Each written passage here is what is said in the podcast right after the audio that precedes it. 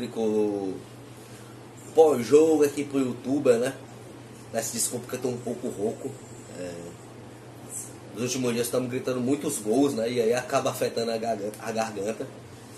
Mas enfim, pedir pra vocês fortalecer com a gente aqui no YouTube, no Instagram, passa o feedback de vocês, sigam nossos patrocinadores, nossos parceiros. E aí tamo junto e misturado e vamos pro pós-jogo em si, né? O Voivoda é, novamente entra no 3-4-3, com variações por 3-5-2. É, Felipe Alves, Tinga, Tite, Jussa, Ederson, Felipe, Crispim, Vargas, Pikachu, David e Wellington Paulista. Um time bem postado em campo, um time bem organizado, um time que tinha essa variação de esquema tático, dependendo da situação do jogo, se envolveu o adversário completamente. É, vamos começar já a ver os lances aí do, da partida de ontem.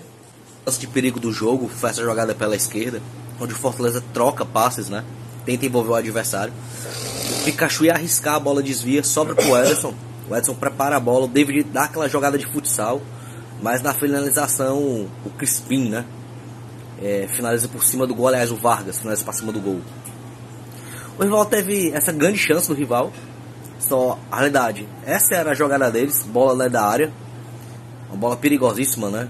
Desvia ali, a sobra limpa, carimba a trave. Foi a grande chance dele na partida. E não vou dizer que foi a única, mas passou bem perto disso.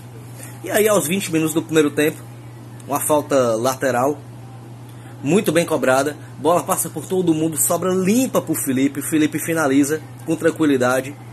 Faz o gol, o primeiro gol do Fortaleza no clássico. E era o que a gente precisava: fazer o primeiro gol pro rival não ficar com aquele ônibus todo atrás o jogo inteiro. E aí eles tinham que sair para buscar resultado. E aí, meus amigos, eles saindo, o negócio ia ser diferente. Uh, logo depois do gol, eles tentam atacar, mas estava impedido. Uma falta de muito longe, o Ederson meteu a bomba. O goleiro do Ceará fez a defesa. O Ederson ainda vai fazer um gol assim, viu? De falta. Pode, pode anotar. E aí o jogo deu uma tranquilizada, vai para os 40 minutos o próximo lance. Uma jogada de falta ensaiada, vocês podem perceber aí. E o Edson bate no gol novamente. E aí sai o segundo gol do Fortaleza. O Fortaleza marcando em cima, pressão, adiantou as linhas. Até que bobeou e o David não perdoou, meus amigos. David foi lá, marcou o segundo gol do Fortaleza, o primeiro gol dele no clássico de ontem.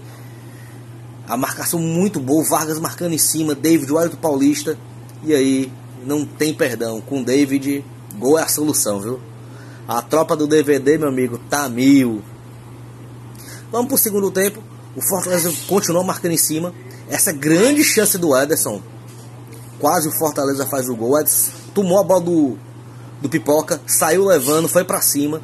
Cara a cara, esse último toquinho se ele não dar esse último toque que tinha finalizado, poderia ter sido o gol. E o terceiro gol, uma jogada totalmente pela direita, Pikachu, Ayrton Paulista, finalização do David, uma pancada do David, rasteiro, forte, do jeito que o centroavante gosta de finalizar. Um gol importantíssimo que fechava o caixão do rival. O rival teve essa jogada de escanteio. É, como eu tinha falado anteriormente, é somente nessas jogadas que ele não tem perigo mesmo. Falta qualidade demais no rival é na jogada da bola aérea, na jogada é, de escanteio, né? Falta lateral. O, o, rival é muito previsível. A realidade é essa. É um time muito previsível que só tem essa jogada. Fortaleza deu uma tirada no pé.